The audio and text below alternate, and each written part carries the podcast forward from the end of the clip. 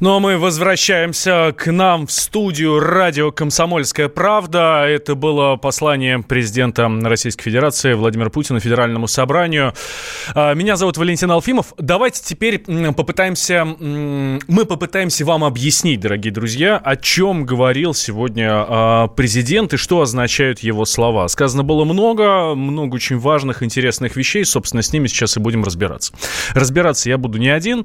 А, у нас в студии Георгий Федоров, э, политический и общественный деятель, президент Центра социальных и политических исследований «Аспект» и член Общественной палаты Российской Федерации. Георгий Владимирович, Палата. здравствуйте. Добрый день, только Нет, не член уже Общественной все, палаты. удаляем из титра.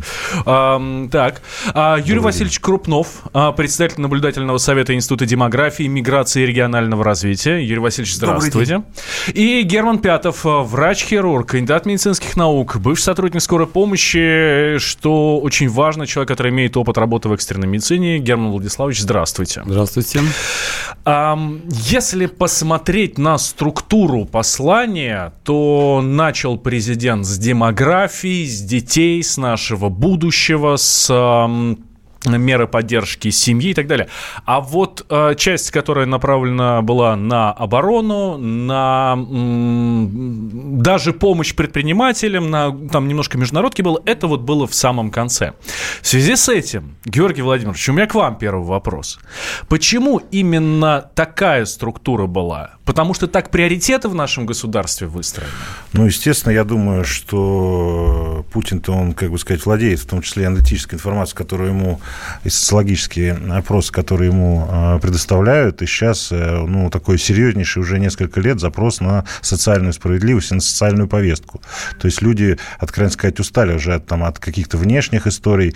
Люди хотят услышать, что там будет в их жизни конкретно, лично меняться в социальной сфере в будущем, в лучшую или в худшую сторону. В данном случае понятно, что э, там э, структура э, вот этого послания, она была выверена в этом отношении очень четко на начальном этапе вот эти вот социальные пряники, которые, так скажем, были озвучены, они приятно услышать, и дальше, как бы сказать, уже пошли в самом конце такие вот, э, ну, более стратегические вещи, так скажем.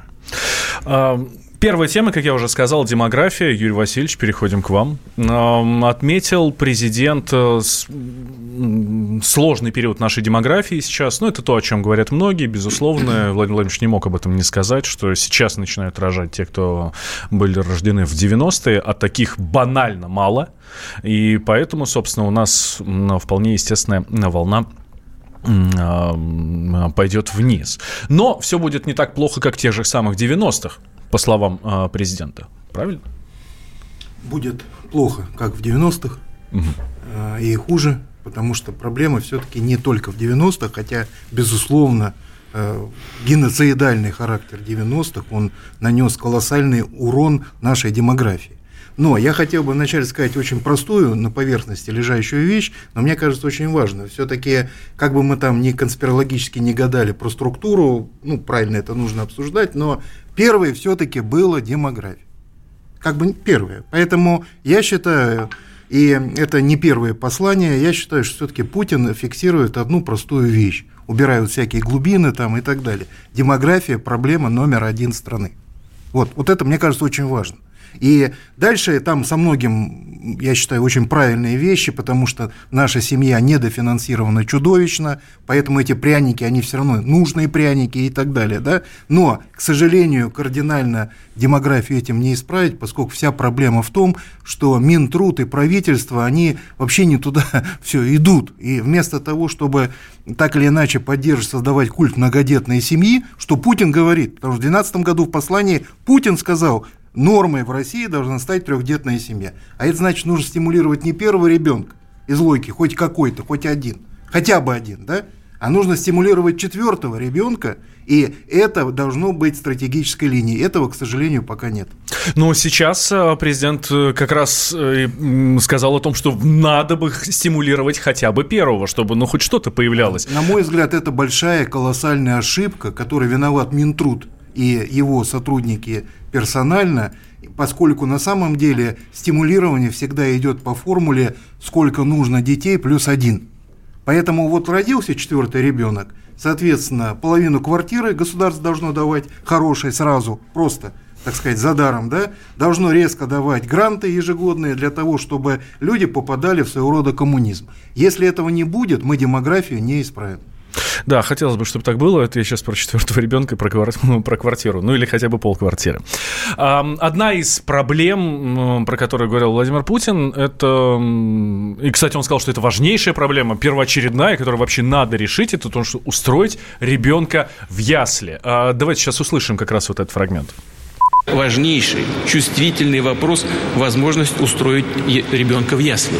Мы выделили средства из федерального бюджета, чтобы помочь регионам до конца 2021 года создать 255 тысяч новых мест в ясли. Однако за 18-19 годы вместо 90 тысяч таких мест создано всего 78. Из них реально могут быть предоставлены малышам 37,5 тысяч. На остальные до сих пор не получено получена образовательная лицензия. Значит, такие ясли не готовы принять детей. Уважаемые главы субъекта федерации, дорогие мои коллеги, ну нельзя так работать. Ну вы чего? Это значит, что мы создали 77,7 тысяч, да и то не в полноценном режиме, имея в виду, что половина из них не может работать. А к 2021 году нужно создать 177,3. Я вас прошу сделать все, хотя это уже очень сложно, но тем не менее это нужно сделать. Нужно наверное наверстать этот пробел. Мне, честно говоря, больше всего понравилась часть, уважаемые коллеги, ну вы что? Ну, как-то так по-человечески, да. Мне кажется, должно, э, должно сработать и должно дойти до, э, до уважаемых коллег. Э, Юрий Васильевич, меры, которые предлагает президент, ну, они, я понимаю, да, вы уже сказали, что Минтруд не в ту сторону, правительство не в ту сторону, но они хоть как-то должны помочь? Нет, они, безусловно, помогут, но не столько увеличению числа рождений, сколько закреплению существующих. Вот в чем вопрос. И что очень важно, еще раз повторяю, тот, кто разделяет э, финансирование со стороны государства и рождаемость как культурный феномен, тот враг. Потому что говорят, да вот там сто лет назад рожали в нищете. Но это враги просто, потому что на самом деле недофинансирование семьи никакой рождаемости не будет. Но только финансирование не дает рождаемость. Это культурные установки. В этом вся проблема. И поэтому нам, конечно, э, нужно просто гораздо глубже к этой проблеме подходить. А что будет с материнским капиталом, с увеличенным, с этими вещами, которые, допустим, будут даже стимулировать первого ребенка? А те, кто собирался своего одного родить, родят его раньше. Вот я прошу прощения, так, утрируя. Но общее количество детей, пусть я подхожу механически, но это важно, численность. Да, количество, конечно. Общее количество детей не увеличится. И коэффициент рождаемости не увеличится. Поэтому еще раз повторяю, единственный способ это поставить вопрос, а какая, на самом деле, очень самый главный вопрос, очень простой. А вот русская семья будущего, она какая? Ну, либо с одним таким, одним, одним или без одного такое, да? Я уж не говорю там, может быть, мальчик плюс мальчик, девочка плюс девочка, упаси бог, и так далее, да? Вот. А либо это на самом деле трехдетная семья как образец, четырехдетная как лидер, флагман. Вот и все. Я, кстати, ну, я спрашивал разрешение, Валентин, я, я считаю, что вы, вы, это и то, что вы ждете четвертого, я вас поздравляю, потому что вы практически двигаете всю демографию страны э, без всяких здесь преувеличений, без всяких тут комплиментов, потому что если мы четвертого, ну, вас надо стимулировать, то есть, я понимаю, демография очень простая. Говорит, Валентин, меня надо Валентин вызываем вас к, руко- к руководству комсомольской правды и вручаем вам от государства ключи Квартиру. от новой квартиры в четырьмя, четырьмя минимум комнатами. Ну, вот да, и все. Хорошо. Вся Бесплат... демография. Бесплатную путевку в Сибирь. Нет, нет. А, хорошо, давайте перейдем к здравоохранению. Мы вернемся обязательно еще к демографии, к мерам поддержки семей. Давайте перейдем к здравоохранению. По словам Владимира Путина, с 1 июля будет запущен запущена модернизация первичного э, звена э, здравоохранения. Давайте услышим фрагмент. Также с 1 июля будут запущены программы модернизации первичного звена здравоохранения. Предстоит отремонтировать и оборудовать новой техникой поликлиники, районные больницы, станции скорой помощи во всех регионах страны. На решение этих задач мы дополнительно выделили 550 миллиардов рублей. Более 90% это федеральные ресурсы. В свою очередь, прошу субъекты федерации найти резервы и вплотную заняться решением жилищных проблем врачей и фельдшеров, особенно в селах, поселках, малых городах, использовать для этого все механизмы, в том числе служебное жилье, поддержку индивидуального жилищного строительства. А еще президент отметил э, модернизацию, собственно, которая произошла уже вот на этот момент, и говорит, что вообще все у нас хорошо, хотя все, кому не лень, э, очень сильно критикуют. Ну да. Здравоохранение наше. Да, э, спасибо большое. Э, на самом деле... Да, Герман Пятов. Э, я, да, я, кроме, так сказать, того, что меня представили, я еще и колумнист «Комсомольской правды», и на сайте «Комсомольской правды» можно почитать мои материалы, как раз посвященные этой проблеме, там, ну, больше половины, наверное, моих материалов проблемам здравоохранения посвящены. И в том числе было выступление Путина на совещании правительства, посвященное как раз проблемам э, вот, финансирования здравоохранения, ну, проблемам, э, как бы вот этим проблемам, возникшим в здравоохранении. Сейчас мы что слышим? Вот а, отметьте, самое главное, да, вот корень вот этого вот э, его послания, вот этого месседжа, что мы выделяем 550 миллиардов там, рублей на там, модернизацию, ремонты, технику и так далее. Это опять тот же самый экстенсивный путь. То есть вообще совершенно подход не с той стороны. У нас проблемы... вот... Не надо выделять деньги и модернизировать? Нет, Или... а, вы понимаете, что это на самом деле очередной проект распила для чиновников. То есть, э, в принципе, вот эти деньги, которые туда вольются, они уйдут как вода в песок. И они никак не изменят ситуацию в здравоохранении, потому что у нас сейчас все проблемы в здравоохранении и в медицине российской завязаны на людей.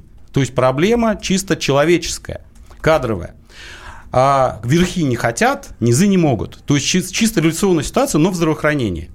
Вот. А недовольны все, и пациенты, и врачи, но при этом как бы э, они, стрелки не переводятся на истинных виновников, то есть чиновников среднего звена здравоохранения, которые э, на уровне департаментов областных здравоохранения, там э, на уровне администрации больниц и поликлиник, которые пилят эти бюджеты, и деньги до врачей не доходят. У нас как бы по официальным данным а врачи у нас просто в шоколаде и получают какие-то безумные сотни тысяч рублей. Этого, конечно, нет.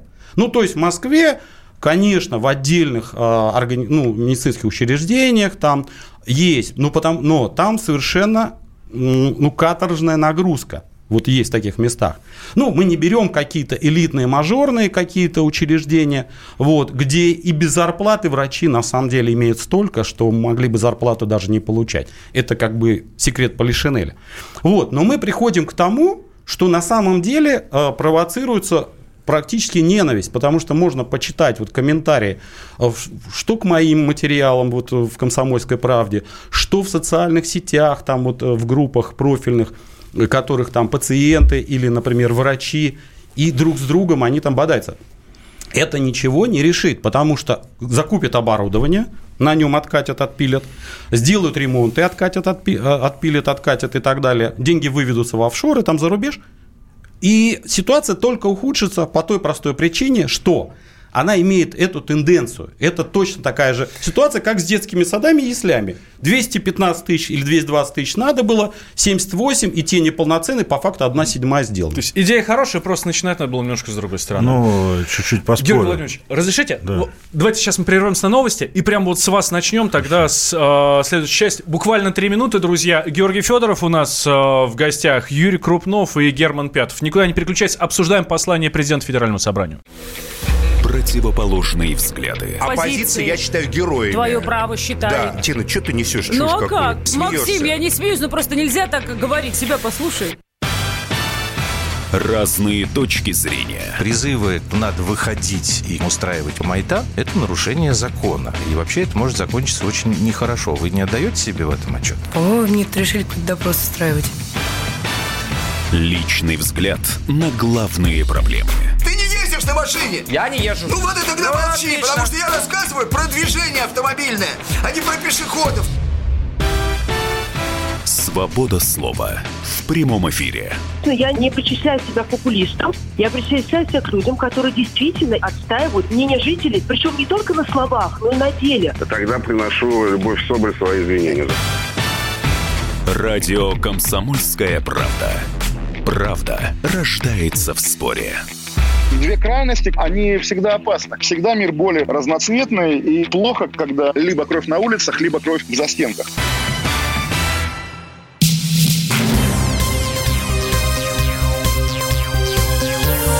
Темы дня.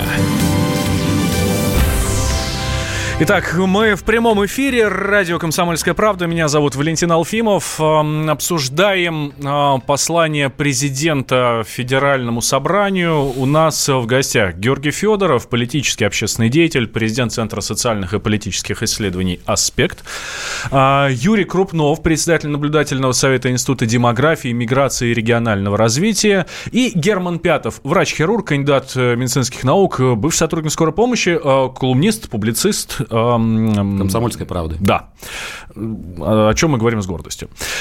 Георгий Владимирович, вы а, хотели поспорить а, с Германом Владиславовичем, как раз, да, вот мы прошлую часть закончили на, на медицине, на модернизации, которую, по словам, которая я, по словам а, Владимира Путина, начнется уже буквально с 1 июля. Ну, я э, хотел бы вот в чем поспорить. Тем, что там я позитивно отношусь к любым ресурсам, финансам, которые э, выделяются в медицину. Вопрос в другом. То, что 500 там вот эти вот миллиардов – это небольшие деньги, учитывая, что у нас там на благоустройство в Москве где-то так чуть меньше тратится, да, там в районе там 300 миллионов, э, э, миллиардов и так далее. А, но все равно финансировать нужно. Но то, что проблема озвучена предыдущим оратором точно, что у нас медицина, как бы сказать, падает, это факт. Я с этим готов согласиться. Причем даже внутри, там, например, э, политического правительственного блока, там, Скворцова, та же самая, а по поводу вот этой оптимизации даже говорил, что вот эта оптимизация приводит к деградации, уничтожению, да, к первичному, первичного звена, в том числе. Э, вот. И самое главное, этот процесс касается всех. Ну, например, там, в, Белгор... в Брянской области в свое время там был построен перинатальный центр большой, да, так скажем, вроде бы это все позитивно, хорошо, но, во-первых, качество постройки большая, большая проблема. Во-вторых, э, там много фельдшерских пунктов или каких-то таких вот э, первичных медицинских учреждений небольших, они были ликвидированы. Да что говорить, да в Москве то же самое, там вопрос по 40 больнице, которая, возможно, так скажем, куда-то переедет, еще не, по, по некоторым таким э, заведениям, которые фактически э, очень опасны для э, вообще нашего общества, потому что вот деньги, как вот говорил мой коллега, это хорошо, но медицина, в том числе и здоровье людей, это один из таких базовых принципов э, социального государства. И в этом отношении я за то, что деньги выделяются, но я считаю, что это, а, недостаточно, и, б, тут нужно меняться, конечно, э, вектор развития нашей медицины, потому что у нас, к сожалению, болеют не меньше, а больше, коммерческая медицина увеличивается, и медицинская помощь в в нашей стране, она не везде доступна. Я скажу больше даже. Вот сейчас вот, вот коллега э, работал на, на скорой помощи, сейчас реально рассматривается вопрос, чтобы из медицинской бригады фактически формировать фельдшерские бригады, то есть которые будут приезжать так скажем, их, ну, понятно, что это будет дешевле, да, наверное, но с точки зрения эффективности, мне кажется, что это большой вопрос. Поэтому э, то, что деньги выделили хорошо, но на этом нельзя останавливаться, нужно пересматривать вообще вот эту вот э, так называемую оптимизацию медицины в возрождении медицины. Хорошо, по-вашему, что главное было в этом послании? Мне кажется, э, блок, э, понятно, социалка это очень важно, но главное, как всегда, как говорил Штирлиц, в самом конце. То есть, э, мне кажется, что вот этим посланием начался легитимность, легитимный, ну, Путин объявил о легитимном начале фактически, как назвать-то, транзита власти и так называемой, я скажу больше, большой политической реформы нашей политической системы, потому что всем понятно, что нынешняя политическая система в нынешнем виде, она приходит к своему логическому завершению. И в данном случае, я как понимаю, Путин хочет э, не просто контролировать ситуацию, а хочет фактически сделать вот эти реформы сверху, не, подконтрольные, не болезненные. И поэтому, кстати, было озвучено по снятию некоторых э, приоритетов, э, вернее, снятию некоторых, э, так скажем, э, возможностей у президента перераспределение вот этих вот полномочий в Совет Федерации, в Государственную Думу. А, мы, озвуч... мы слышали здесь Но такое при этом выражение он сказал, Госсовет. что президентская республика. Не, ну это понятно. У него, потому что мы же помним, там в 91 годы развалилась страна не только потому, что там как бы так сложилась ситуация, а просто у нас там классическое многовластие появилось, когда там региональный там разорвало страну там э, центр союзный, э, который был слабый, там э, региональные центры, которые там хотели свою игру и так далее. В данном случае понятно, что он хочет держать все под контролем, и что вот эти вот процессы транзита власти прошли, ну, как бы сказать, подконтрольно и, так скажем, по тем, я думаю, уже готовым стратегиям, которые сейчас есть. Спорить можно? Да, конечно. конечно. Резко возразить. Единственное, попрошу поближе к микрофону. Резко возразить. Давайте, конечно. Резко это хорошо. Резко. Да. Э, э, ну, Георгий Владимирович мой хороший друг. И да, это Юрий Крупнов, председатель да, наблюдательного совета Просто ситуация какая? Ну, во-первых, Георгий Владимирович неправильно процитировал Штирлица. Потому что Штирлиц сказал, что не главное в конце, а что запоминается всегда то, что сказано в конце. Ну, ну, я а думаю, главное в начале считать, демография проблема номер один. Это первый момент. И второй момент. На самом деле, если серьезно, ну я и серьезный про демографию, но если так все-таки совсем серьезно, на мой взгляд, э, вот последний этот кусочек с конституционными э, новеллами, он э, мне лично не понравился, просто по-человечески не понравился, потому что я вижу на самом деле ну, если хотите, некую суету в ситуации, потому что я боюсь, что это не укрепит какой-то вариант трансфера, тот или иной, да, и э, гарантию э, стабильности в государстве, а скорее всего это, так сказать, э, распушает, э, э, ослабляет через эти разные сценарии реальную ситуацию. Поэтому мне кажется очевидно, что проблема трансфера, она во многом оказывается надуманной, никаких решений по ней фактически нет, сколько бы там ни говорили про Думу, как теперь там центральные варианты и так далее. И это говорит о том, что по большому счету проблема-то, в общем, трансфера не в этих хитростях, и казуистики э, конституционно-правовой, а проблема трансфера в том, чтобы мощно развивать экономику на практике и делать ставку на демографию, на многодетную семью. Не, я согласен с коллегой, просто я хотел сказать, я же не сказал о том, что к чему это может вылиться или в каком формате может разорвать страну, не может. Я сказал, э, с моей точки зрения, те мысли и те планы, которые есть у, так скажем, ну, свежий ветер ворвался в студию, и те вещи, которые есть там у тех вот архитекторов вот этого трансфера. То есть мысли, я думаю, именно такие. А то, что я согласен с Юрием Васильевичем по поводу там, там, демографии, если детей не будет, людей не будет, то вообще куда там трансфер делать, это факт. Одно наблюдение мое и не только мое, другие журналисты тоже это замечают, что очень часто во время послания президента Федеральному собранию показывали вице-премьера, министра финансов Антона Силуанова, особенно в первой части, где президент говорил о мерах поддержки семьи, э, и пообещал, конечно, ну, очень много, и ну, там 616 тысяч, получается, материнский капитал, причем материнский капитал за первого ребенка, потом еще надбавка за второго ребенка, и детей всех надо кормить обязательно в школе. Там много всего интересного, но мы это с вами еще обязательно, а, мы с вами обязательно а, обсудим. А, так вот, по... мне показалось, что Антон Силанов немножко даже так ну, напрягся ну, в этот момент. В момент.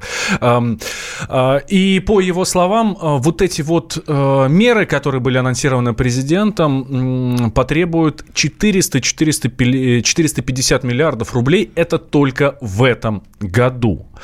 Давайте мы продолжим с вами после небольшого небольшого перерыва, нам нужно выдохнуть, э, еще раз э, подумать о том, что сказал президент, и тогда мы вернемся. Э, у нас в студии Герман Пятов, врач-хирург, кандидат медицинских наук, бывший сотрудник скорой помощи, Юрий Крупнов, председатель наблюдательного совета Института демографии, миграции и регионального развития, и Георгий Федоров, политический общественный деятель, президент Центра социальных и политических исследований «Аспект».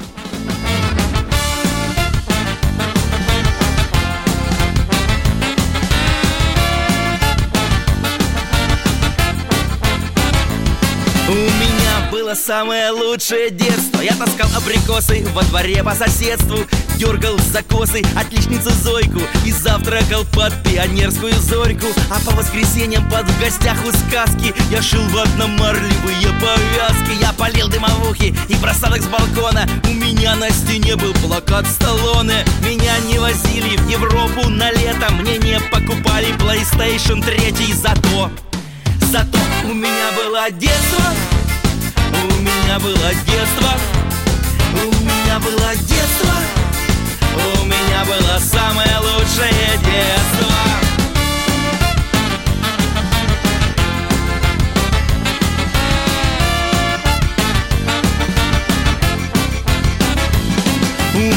Было сорок 40 вкладышей турбо. Мне рвали ниткой молочные зубы. Когда я болел, мне ставили банки Подорожники мне заживляли дипломатом в школу. Я хранил бутылку от пепси-колы. Мой учитель труда был с другой планеты А мой двухкассетник жевал кассеты. Я не играл в Counter-Strike по сетке. На казантипе не ел таблетки. Зато, зато у меня было детство. У меня было детство. У меня было детство. У меня самое лучшее детство. У нас было детство То, что надо, пусть мы не носили Гуччи и Прада. Что такое iPhone, мы вообще не знали. Мы волка и яйца годами играли. Родители нам не дарили мобилы. Мы с рюкзаками в походы ходили. Мы спали в палатках, а не в бунгало. И ели не мюсли, а картошку с салом мы носили варежки на резинке. Мы видели Барби один раз на картинке. Мы сбивали нунчаками люстры в зале. Когда умер Вертер, мы все рыдали. Рабыня Изаура, комиссар Катани Спокойной ночи с тетей Таней. Слон, попугай, удав, мартышка. Кефир в бутылках с зеленой крышкой. Утренние почты, АБВГДейки Один доллар шестьдесят три копейки. Пекарь, квадрат, резинки, салочки Котлеты в тесте, кукурузные палочки. Вода с сиропом, шоколад Аленка. Шампунь кря-кря, пирамиды, варенки Кармен, технология, дюна, нана, фотоаппарат, зенит Велосипед, весна У Банковский сектор. Частные инвестиции. Потребительская корзина. Личные деньги. Вопросы, интересующие каждого. У нас есть ответы. Михаил Делягин и Никита Кричевский. В эфире радио «Комсомольская правда». Час экономики. По будням в 5 вечера.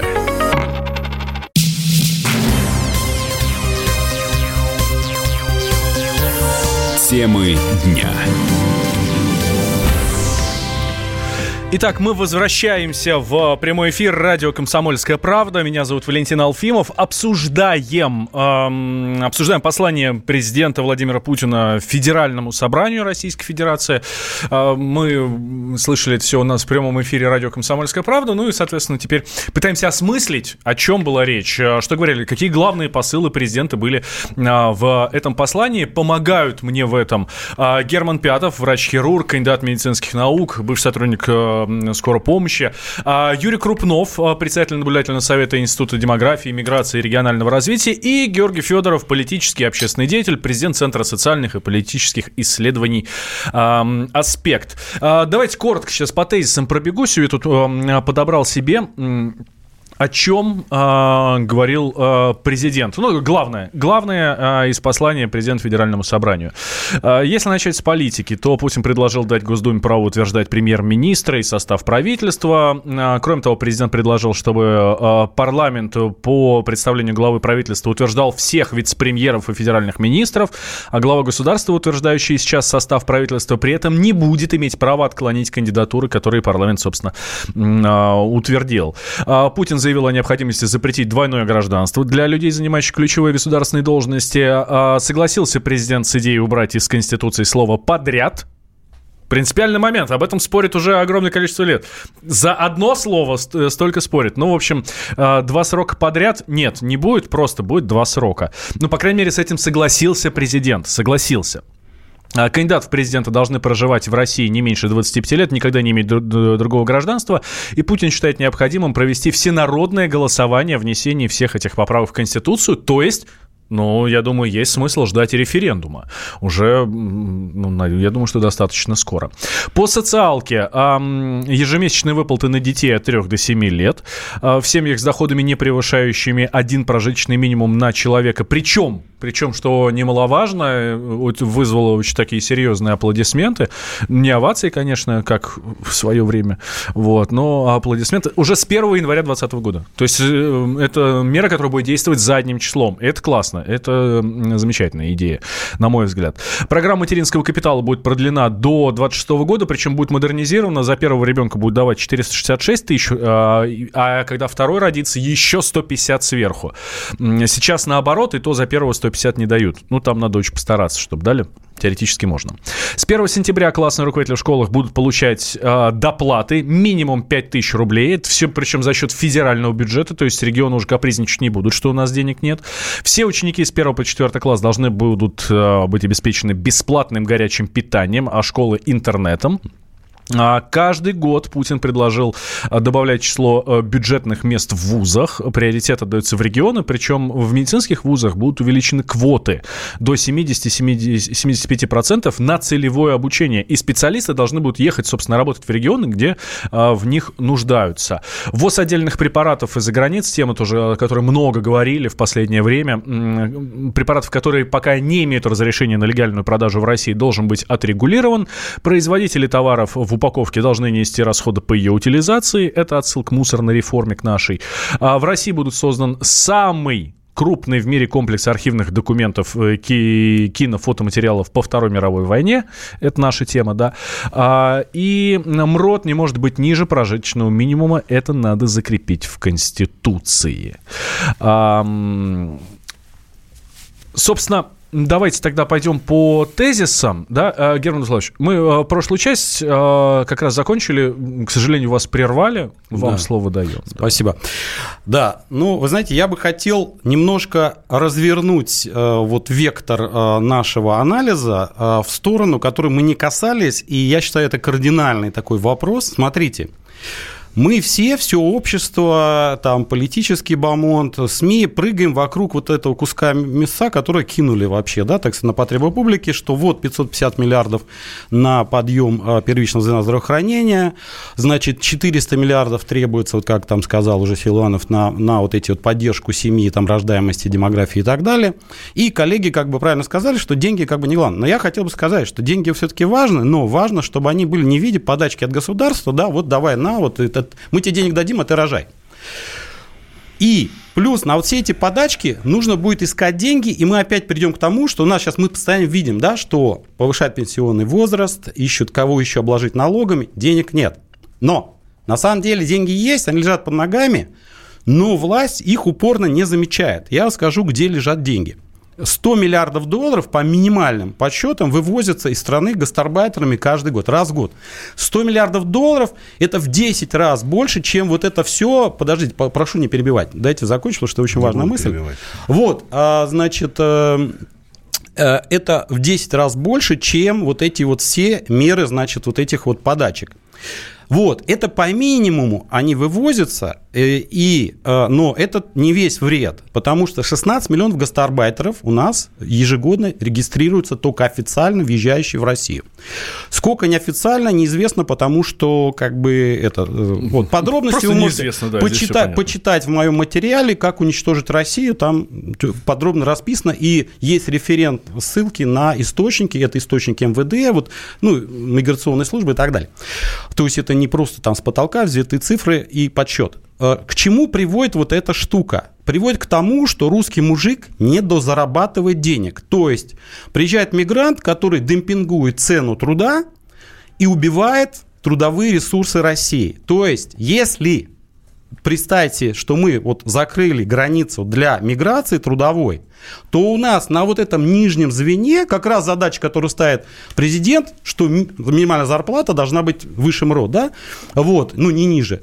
А на самом деле это вырастет все. Почему? Потому что э, работодатель вынужден будет бороться за работника и повышать зарплату. Просто русский мужик в регионе не идет работать за 15 тысяч, потому что он с этих 15 тысяч ничего не имеет. Он отдаст 8 тысяч за коммуналку, за жилье там и так далее. То есть ему ничего не остается, и они там уходят в тень, там самозанятым или просто бухают, извините, да, то есть это как факт. И вот эти 20 миллионов, которые у нас за чертой бедность, они не все, конечно, нищие, там кто-то подсобным хозяйством занимается, но они по вот этим э, э, доходам живых денег, вот бюджет семьи, они как бы ниже вот этих всех минимум и представляют собой вот это вот огромное вот это ядро, которое тянет нас вниз. Так вот, если Вну... А это все содержание внутренней политики, миграционная политика, защита рынка труда – это задача любого государства, даже очень успешное государство и богатейшие, такие как Соединенные Штаты Америки, полностью старается закрыть свой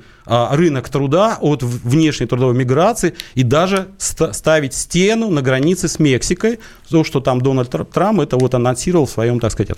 Вот, собственно, о чем я хотел сказать. Да. Это очень важно. Спасибо. Герман Пятов. А, Георгий Владимирович, я смотрю, вы не согласны. Да вообще абсолютно. Тут какая-то такая примитивная э, история. Объясняю. Почему-то мы, там, я, конечно, против нелегальной миграции, как любой нормальный человек, но почему-то мы считаем, сколько там нелегальные мигранты вывозят, но мы не считаем, сколько у нас так называемые госкорпорации, коррумпированные чиновники, сколько у нас э, через всякие вот эти олигархические э, структуры, офшоры уходит денег туда. То есть это мы как бы забыли, это мы не замечаем. Второе, нелегальная миграция, прошу прощения, это не одностороннее явление. Это не то, что пришел какой-то там э, узбек, таджик, не знаю, нелегальный иммигрант, который сюда приехал сам по себе и здесь счастье ищет. Нелегальная миграция, прошу прощения, это очень высокоприбыльный, как рабство в свое время, бизнес, в котором участвует не только нелегальный мигрант, там участвуют и силовики, и чиновники, и нерадивые предприниматели. И в данном случае так упрощать Согласен, схему, с этим это, согласен да, вообще. Это, как бы сказать, вопрос, ну, сложный, да, как это.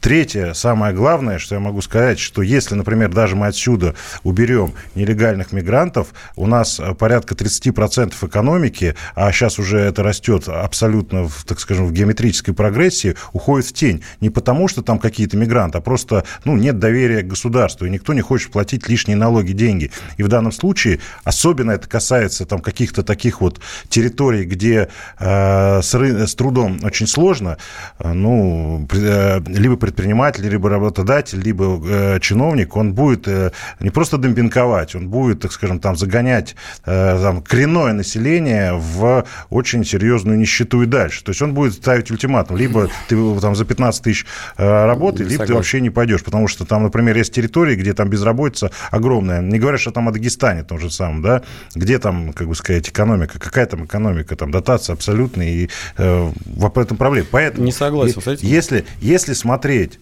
с точки зрения концепции, вообще, как бы сказать, у нас даже не дефицитный сейчас бюджет, у нас профицитный, у нас на все деньги есть, но просто они есть для кого-то есть, а для кого-то нет. И в данном случае, еще раз повторюсь, я очень скептически во многим позициям отношусь, но я всегда за то, чтобы деньги перераспределялись в, в сторону, как бы сказать, простого вот человека. Сюда можно прям? Да, Юрий Васильевич, а, давайте. Все-таки я хотел Крупнов. бы вернуться в чистом виде вот к посланию, к тексту, в чистом виде. Почему? Потому что а я считаю, есть э, три момента, которые вот принципиальные. Помимо, то есть нулевой момент, это абсолютно хорошо, и даже нечего обсуждать, что демография проблема номер один, она подчеркнута. Но три момента. Первое. Я считаю, что вот это все конституционно никакое отношение к политике не имеет, и вообще это кто-то начудил, вот с моей точки зрения, просто кто-то начудил там из советников, таких больших яйцеголовых, нафантазировали, и, к сожалению, это все напоминает перестройку, э, так сказать, э, конца 80-х годов. Э, мне это не нравится, я считаю, это неправильно. Нельзя ослаблять власть, другое дело, как ее использовать. Второй пункт. Я считаю, принципиальная слабость послания – это разделенность социальной и экономики. Социальный у нас идет отдельно, экономика потом. потом. Экономика, да. А должно быть вместе. Поэтому ключевой момент, который не был оглашен в послании, который связан с введением прогрессивной шкалы налогообложения. Это да. вот, вот это ключевой пункт. И, к сожалению, без этого, без этого ничего не будет. Сейчас две минуты перерыв, сразу после него мы продолжаем. Темы дня политика. Владимир Путин приехал в Японию на саммит большой... Экономика. Покупательная способность тех денег, которые вы... Аналитика. Что происходит правильно, а что происходит неправильно. Технологии. В последнее время все чаще говорят о мошенничестве с электронными подписями. Музыка. Всем привет. Вы слушаете «Мир музыки». Радио «Комсомольская правда». Слушает вся страна.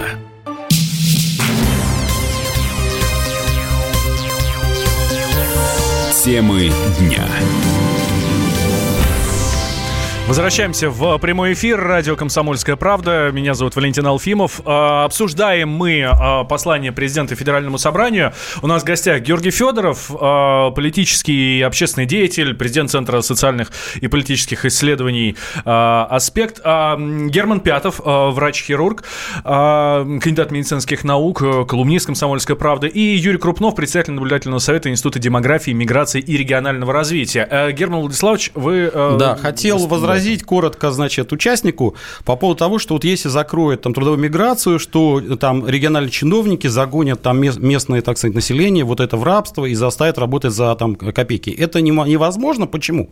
Потому что есть проблема выполнения работы. И эту работу надо выполнять. И, раб, и если народ не идет за 15 тысяч выполнять, а других работников, гастарбайтеров не будет, то будут платить 30. Это неизбежный закон рынка железобетонный. Я по детским домам езжу по всей России от западных границ до Восточной Сибири. И в некоторых регионах я вообще почти не вижу гастарбайтеров даже среди дворников. Вот. А в то же время в Москве 9 из 10 таксистов – это гастарбайтер Средней Азии, при том, что заработок таксиста в Москве 110-120 тысяч в месяц. Ну вот. В регионах таксист зарабатывает 65 тысяч, и там тоже полно этих гастарбайтеров. То есть они закрывают, в общем, достаточно высокодоходные э, места рабочие. Вот. И вот э, с этим надо бороться, потому что тогда эти деньги останутся в России, будут перераспределяться, и у всех вырастут зарплаты, и у вас в том числе. Ой, как бы этого хотелось, конечно. Одна так, очень важная тема, такой блок, который Владимир Путин посвятил Конституции.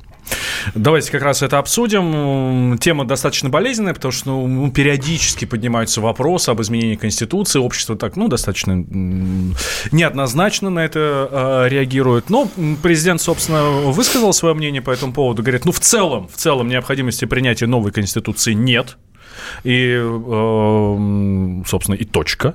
Эм, при этом он, эм, при этом президент предложил э, вынести на общественное обсуждение ряд поправок в Конституцию. Ну, вот одна как раз из тех поправок, Владимир Путин согласился убрать из Конституции оговорку о президентстве два а, срока а, подряд. Э, Георгий Владимирович, к вам, наверное, первый вопрос по этому поводу. Да? Э, в целом, в целом э, речь Путина о, об изменении в Конституцию, как оцените?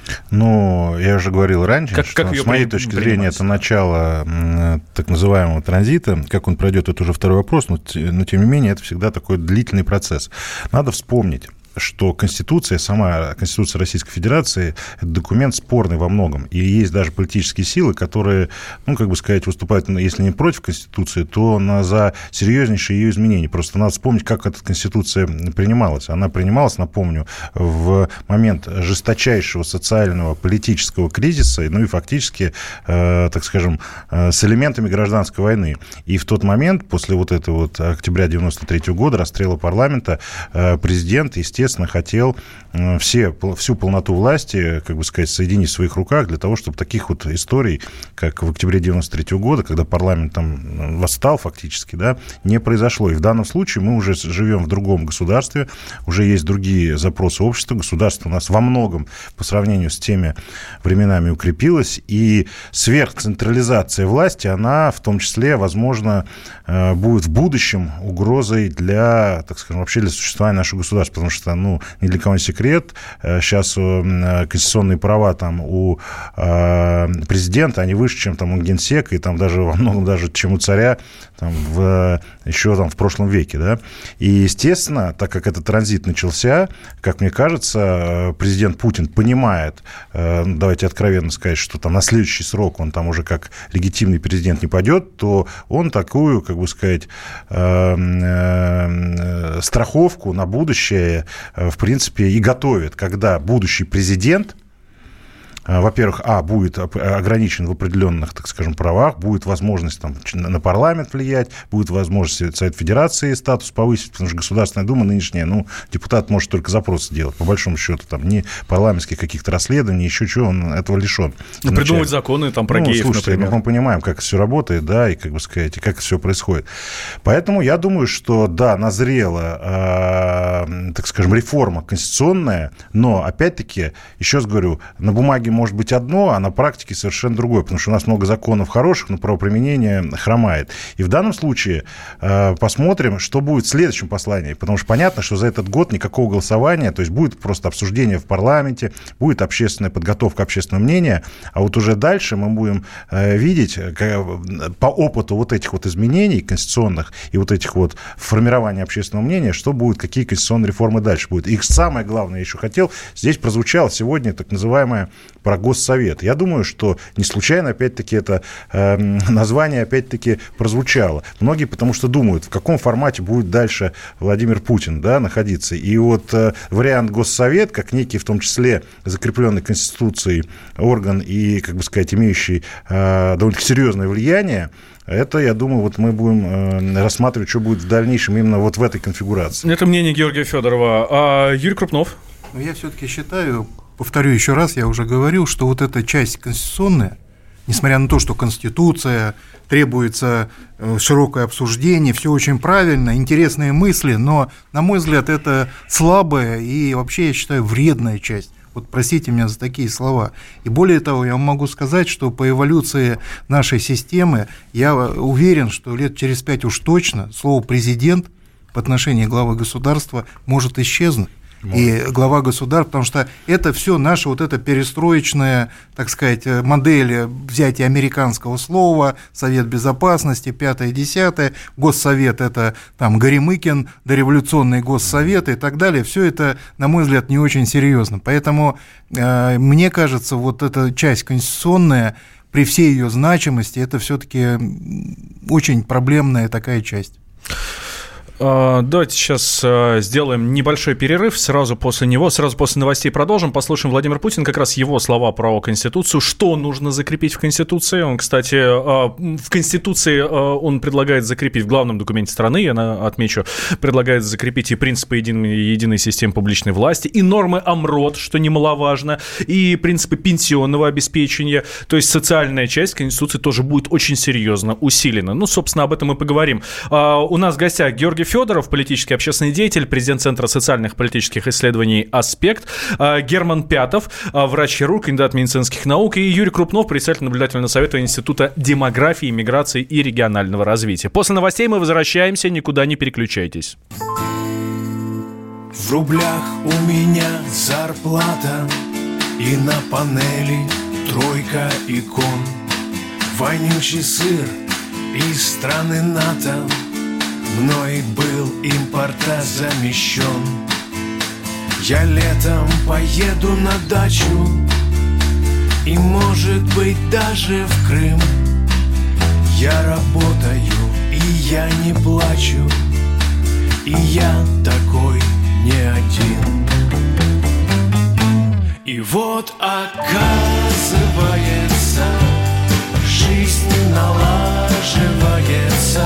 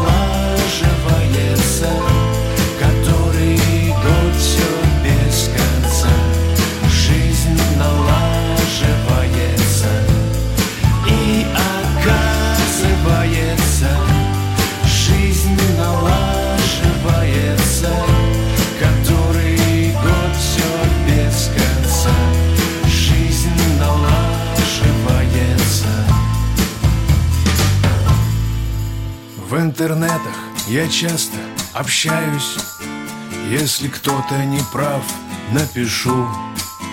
Я грешу, но, конечно же, каюсь. Не служил, но сердцем служу. В моем гороскопе все классно И счастливый я как никто. А вы жалуетесь напрасно. Здесь, ребята, все так и все то. Оказывается, жизнь налаживается, который год все без конца. Жизнь налаживается, и оказывается, жизнь налаживается, который год все без конца. Жизнь налаживается.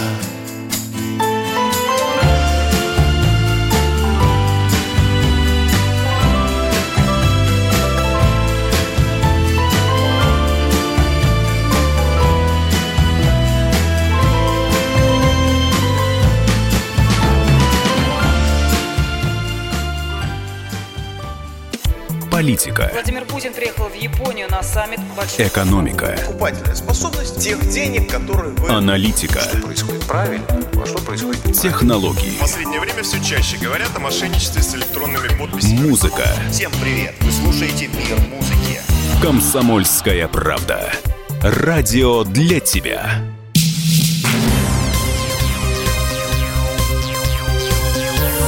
Темы дня.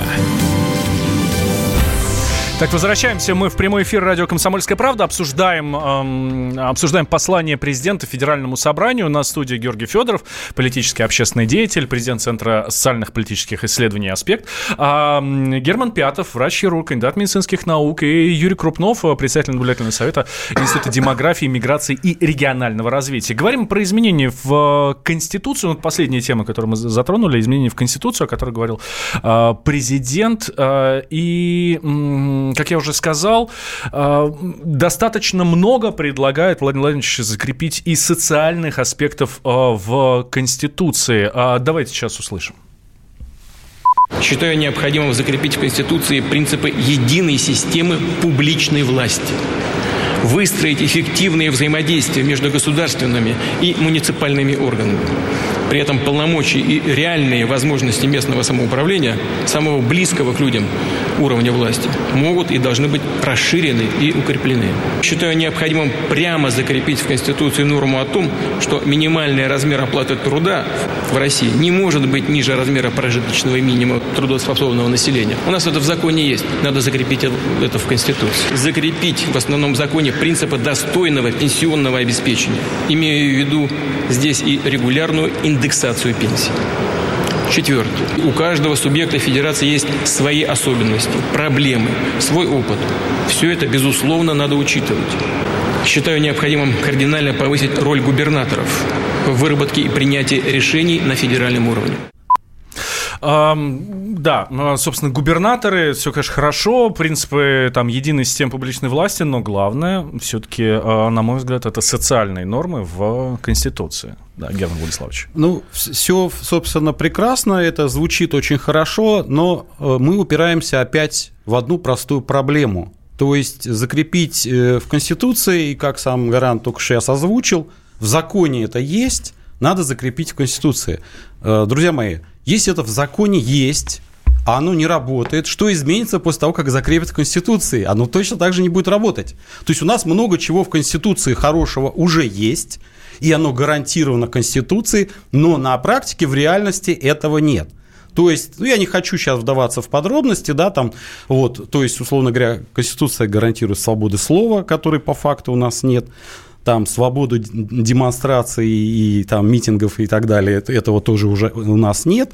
Вот. Ну и список может продолжить. И я не то, что там как бы призываю к каким-то там, так сказать, демонстрациям, но я говорю по факту. Этого у нас нет. Точно так же у нас э, то, что закреплено в законе о, о том, что минимальная зарплата должна быть не меньше прожиточного минимума, оно есть, но оно не работает. Что изменится того, что закреплено? Ничего. То есть Проблема в том, что у нас не работает реально машина. То есть в данном случае президент собой представляет водителя машины, которая не работает. То есть не работает. Вот у меня там Toyota 20-летняя, полмиллиона пробег.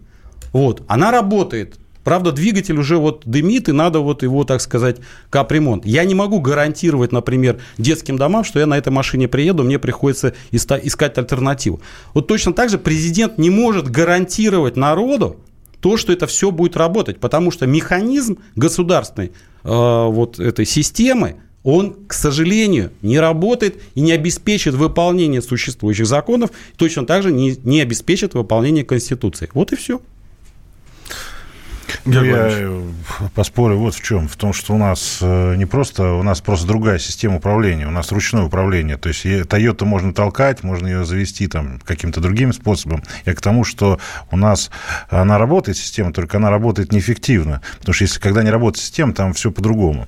Вот, это первое. Второе. С точки зрения там, вот этих вот э, нововведений в Конституцию, закрепления и так далее, я думаю, еще раз повторюсь, что э, одним из самых главных э, стимулов э, привлечения э, общества к обсуждению конституционной реформы, если, грубо говоря, общество не будет, а, ну, откровенно сказать, простой обыватель, он не знает нюансов. Там многие даже Конституцию не читали, да, что там, какие там статьи, за что Многие, отвечают. мне кажется, некоторые ну, читали. Ну, я вот так, так вот скажем. И поэтому для того, чтобы, как бы сказать, общество привлечь, хоть как-то заинтересовать в, в, и легитимизировать вот эти процессы, необходимы какие-то именно такие четкие социальные вещи, которые должны быть закреплены в Конституции. Ну, условно, предположим, что там будет какой-то опрос или какая-то там какое-то голосование. А давайте мы сейчас как раз вот этот фрагмент услышим э, слов президента. Он как раз сказал, что все эти поправки должен одобрить народ. Вот. вот. Давайте услышим. Поправки, которые нам предстоит обсуждать, не затрагивают фундаментальных основ Конституции, а значит, могут быть утверждены парламентом в рамках действующей процедуры и действующего закона через принятие соответствующих конституционных законов. Вместе с тем, учитывая, что предложенные инновации касаются существенных изменений политической системы, деятельности исполнительной, законодательной, судебной власти, считаю необходимым провести голосование граждан страны по всему пакету предложенных поправок в Конституцию Российской Федерации. Все в конечном счете решают люди. И сегодня, и в будущем, и в выборе стратегии развития страны, и повседневных вопросах жизни в каждом регионе, городе, поселке. Сильную, благополучную, современную Россию мы сможем построить только на основе безусловного уважения к мнению людей, к мнению народа. Ну, собственно, да. вот, да. Так вот я просто хочу дополнить. У нас одна из самых главных проблем любого голосования – это явка. У нас даже на парламентские президентские выборы явка, ну, как бы меньше, чем хотелось бы кому-то, да, а на муниципальные тем более. Там в Москве были последние выборы 20%. И в данном случае любые такие конституционные изменения… 23. Они, ну, где-то 23, где-то 20, неважно, где-то еще меньше, в среднем. Это так правда. Вот, а, э, такие главные вот эти вот а, фундаментальные изменения политической системы, они должны легитимировать легитимизироваться. И если условно на, на это голосование придет там меньше 50%, то как бы вопрос легитимности становится опять-таки большим и открытым. И в данном случае, еще раз повторюсь, как мне кажется, тут есть первое конституционное изменение, второе определенный технологический блок, как это делать, для того, чтобы, как бы сказать, ну, все признали вот эти вот конституционные изменения. И поэтому, и поэтому вот именно вот эти вот вещи, которые касаются каждого, это раз. Второе, тут вопрос другой. Я бы, например, бы в Конституции, ну, не в Конституции, конечно, нет, поставил бы вопрос о том, что вообще у нас МРОД ничтожный, да, так скажем, 12 там с какой-то там с копейками, 200, по-моему, или 193 рубля, но на это жить невозможно. У нас нужно повышать это минимум там до 25 тысяч. Вот тогда, как бы сказать, у нас рожать будет в том числе. Поэтому, еще раз говорю, надо рассматривать это послание, вот эти конституционные вещи, в том числе и рассматривать технологические действия, какие последуют за теми э, изменениями. Э, Георгий Федоров, политический общественный деятель, президент Центра социальных и политических исследований «Аспект». А Юрий Васильевич Крупнов, я смотрю, тянет руку, да. Юрий Васильевич, вы не согласны с Георгием Владимировичем? Со всеми не согласен. Так. Значит, и с президентом тоже, я смотрю. Да. Э, нет, с президентом я согласен, как я можно? с его, с его словами не согласен. Не Значит, э, на мой взгляд, все-таки вот шутки шутками, но вот это навязанное какими-то отдельными, на мой взгляд, э, не очень адекватными политтехнологами идеи трансфера и заряжение все под эту идею, на мой взгляд, это очень опасно для страны. И вот эти все конституционные вещи, там, публичная власть и так далее – это все от лукавого. И даже, даже социальные все эти замечательные пряники, это все от лукавого, потому что нету двух базовых вещей. Еще раз повторю. Первое.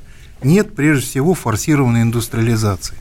Если люди не могут заработать на семью с четырьмя детьми, это значит, соответственно, экономика неправильная. Все.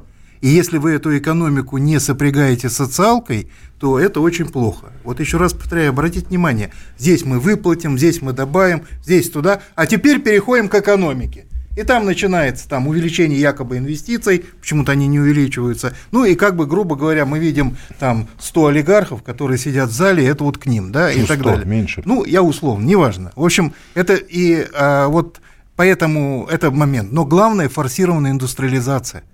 Без того, чтобы дать работу в тех же регионах, совершенно правильно, и про то, что рынок труда у нас, миграция отбирается и так далее. Но миграция нас и в лопатный уклад низкооплачиваемый переводит. Вместо дорогих зарплат, дорогого труда Правильно. Плюс 7, в том числе на повышение э, совокупного покупательного спроса. Вот. Вместо этого мы опускаемся и опускаемся. И почему это не обсуждается в 2020 году, для меня это удивление. Поэтому я считаю абсолютно вымороченной идеей этих трансферов. Все, все это не будет, как все это фантазируется. Там вот так, госсовет, пятое, десятое. Гарантирую всем увлекательные приключения в ближайшие три года. Э, Звучит как угроза. Не, ну любые перемены, они могут пойти по контролируемому пути и не по контролируемому. Мы помним, как перестройка начиналась, кто постарше, да, так скажем, была эйфория, и все думали, что вот сейчас, вот после Хорошо, этого... а наша власть в состоянии контролировать перемены? все зависит от, в том числе и конъюнктуры, и финансовой, от политической. состоянии. Вот, но, Потому что ну не те пока, вопросы давайте, давайте, давайте откровенно Да. говорить, пока контролируют, пока контролируют, да, что будет дальше, это уже второй вопрос. Но я хочу сказать очень важное здесь замечание Юрия Васильевича по поводу того, что нас там не могут прокормить. У нас в России а, есть такое понятие работающий, бедный. То есть, грубо говоря, человек работает, правда, да. получает копейки, не работает тоже. И поэтому, к сожалению, вот это вот, так скажем, стимул работать нет. Не потому, что человек плохой, а бытие во многом определяет сознание. Да, Ну, мы вот, собственно, как правильно участники 30 секунд. сказали, да, э, вопрос, опять же, к экономике. У нас все равно куда, никуда не денешься, рыночная экономика, и никакими дотациями мы социальные проблемы не решим, если мы не будем защищать человека труда.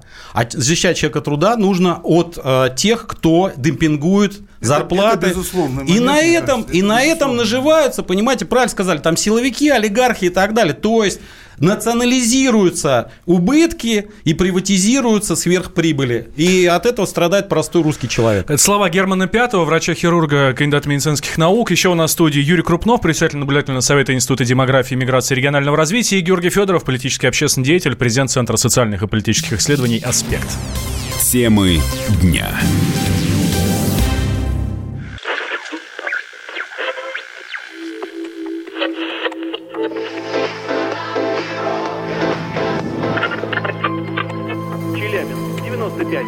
95,3. Пятигорск 88,8. Самара, 98. Новосибирск 98,3. Ставрополь 105 и 7. Краснодар 91,0. Красноярск, 107,1. Благовещенск 100 ровно и 6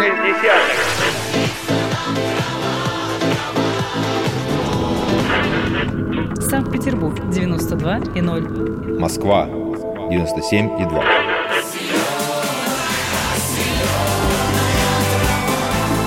Радио «Комсомольская правда». Слушает вся земля.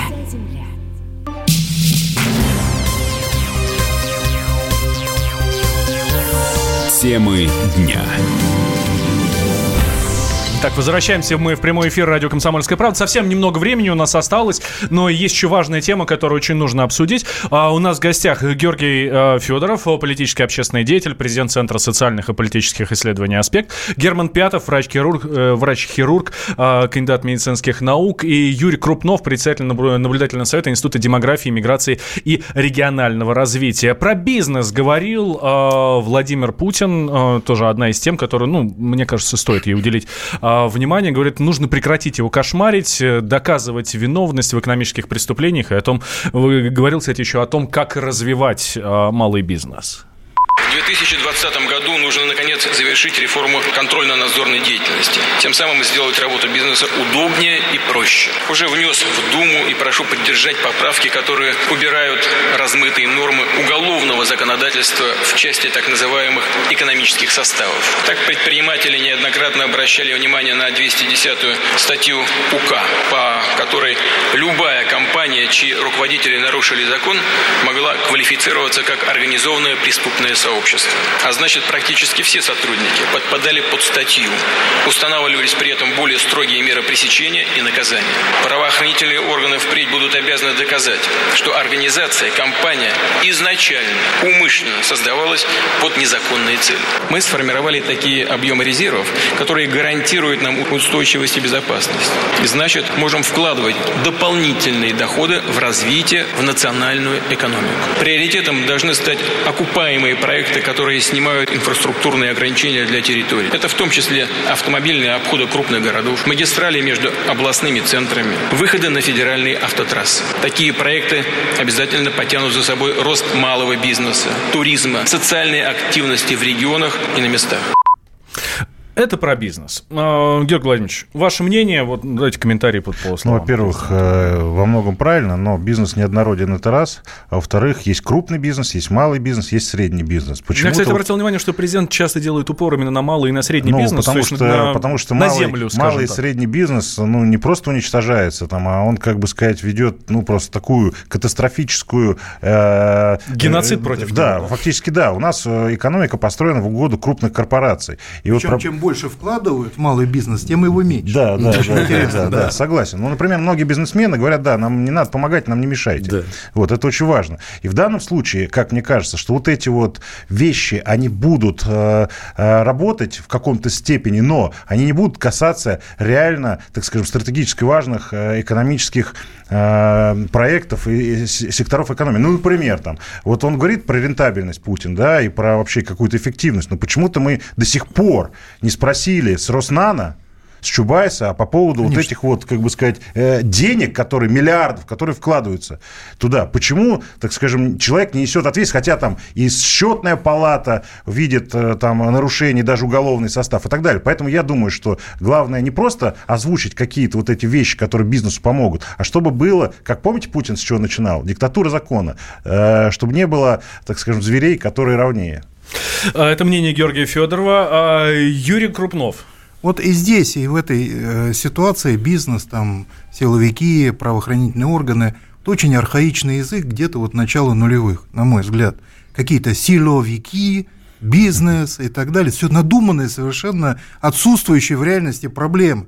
Есть проблема нет, э, произошла деиндустриализация, нет нормальной экономики, в которой э, в негативном плане вкладываются, так сказать, почти все, и те же силовики, и тот же бизнес, который выводит деньги и так далее. И все это под прикрытием, к сожалению, часто государств. Поэтому удивляет, кто аналитики у Владимира Владимировича, меня вот это удивляет, кто помогал ему писать э, послание, покажите мне этих людей, все-таки в наш 21 век, когда мы про искусственный интеллект говорим, хорошо бы, чтобы было больше естественного естественного интеллекта. Это мнение Юрия Крупнова. Герман Владиславович. Да, ну на самом деле, вот э, как э, участники озвучили, э, но я бы хотел как бы вот акцентировать. Мы сталкиваемся вообще с деградацией с деградацией всех слоев общества и всех структур и сегментов. То есть возьмем образование, здравоохранение, экономику, правоприменение. Такое системное проседание. Да, вот очень, да, очень да, правильно. деградация именно системная. И поэтому вот как э, а коллега озвучил, что а кто пишет это? Ну так это те же самые деградировавшие люди, которые уже не являются, потеряли компетенции, понимаете? То есть вот проблема в том, что схема вот эта вот э, э, экономическая или там государственно-политическая, она фактически калькируется, то есть вот э, там копируется из той кошмарной картины, которую в свое время коммунисты рисовали акул империализма, то есть звериный оскал империализма мы сейчас наблюдаем у нас. То есть, хотя, казалось бы, э, все население жило в советское время, против этого все. То есть, по идее, как бы, э, вот э, мы это наблюдаем, то есть, олигархическую, сросшуюся с государством вот эту вот структуру. Поэтому, об, и, поэтому говорят, малый бизнес, надо поддерживать и так далее. На самом деле, не надо что поддерживать. Люди сами все сделают, вы им обеспечьте просто прикрытие от ущемления их прав, и все. Это мнение Германа Пятого, врача-хирурга, кандидата медицинских наук. Благодарю сегодняшних гостей. Герман Владиславович вас, Спасибо. Юрий Васильевич вас, Юрий Крупнов, председатель наблюдательного совета Института демографии, миграции и регионального развития. И у нас в гостях еще был Георгий Федоров. Георгий Владимирович, я вас тоже благодарю. Спасибо Политический вам. общественный деятель, президент Центра социальных и политических исследований «Аспект». Мы продолжим обсуждение э, в послания президента Федеральному собранию сегодня э, в течение всего нашего эфира. Слушайте «Комсомольскую правду» всегда и везде, никогда, никогда никуда не переключайтесь переключайтесь, слушать больше нечего. Давайте пропьем федеральный бюджет, Иначе его ждет привычный сюжет Интриги, злодеи, финал не смешной А так мы гульнем всей страной Сначала поможет бюджет городской Всем гражданам справиться с трезвой тоской. А после девчонок поздравим с весной Потратив бюджет областной. Мне не надо премии Мотив мой изысканно прост Я хочу со всеми однажды сказать этот тост. Мне не надо премий Карьерный не важен мне рост. Но наступит время Однажды сказать этот тост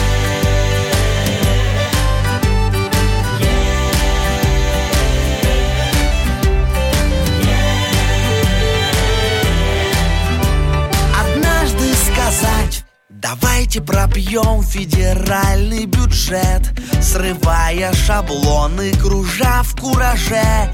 И пусть целый мир изумленно поймет Какой мы великий народ.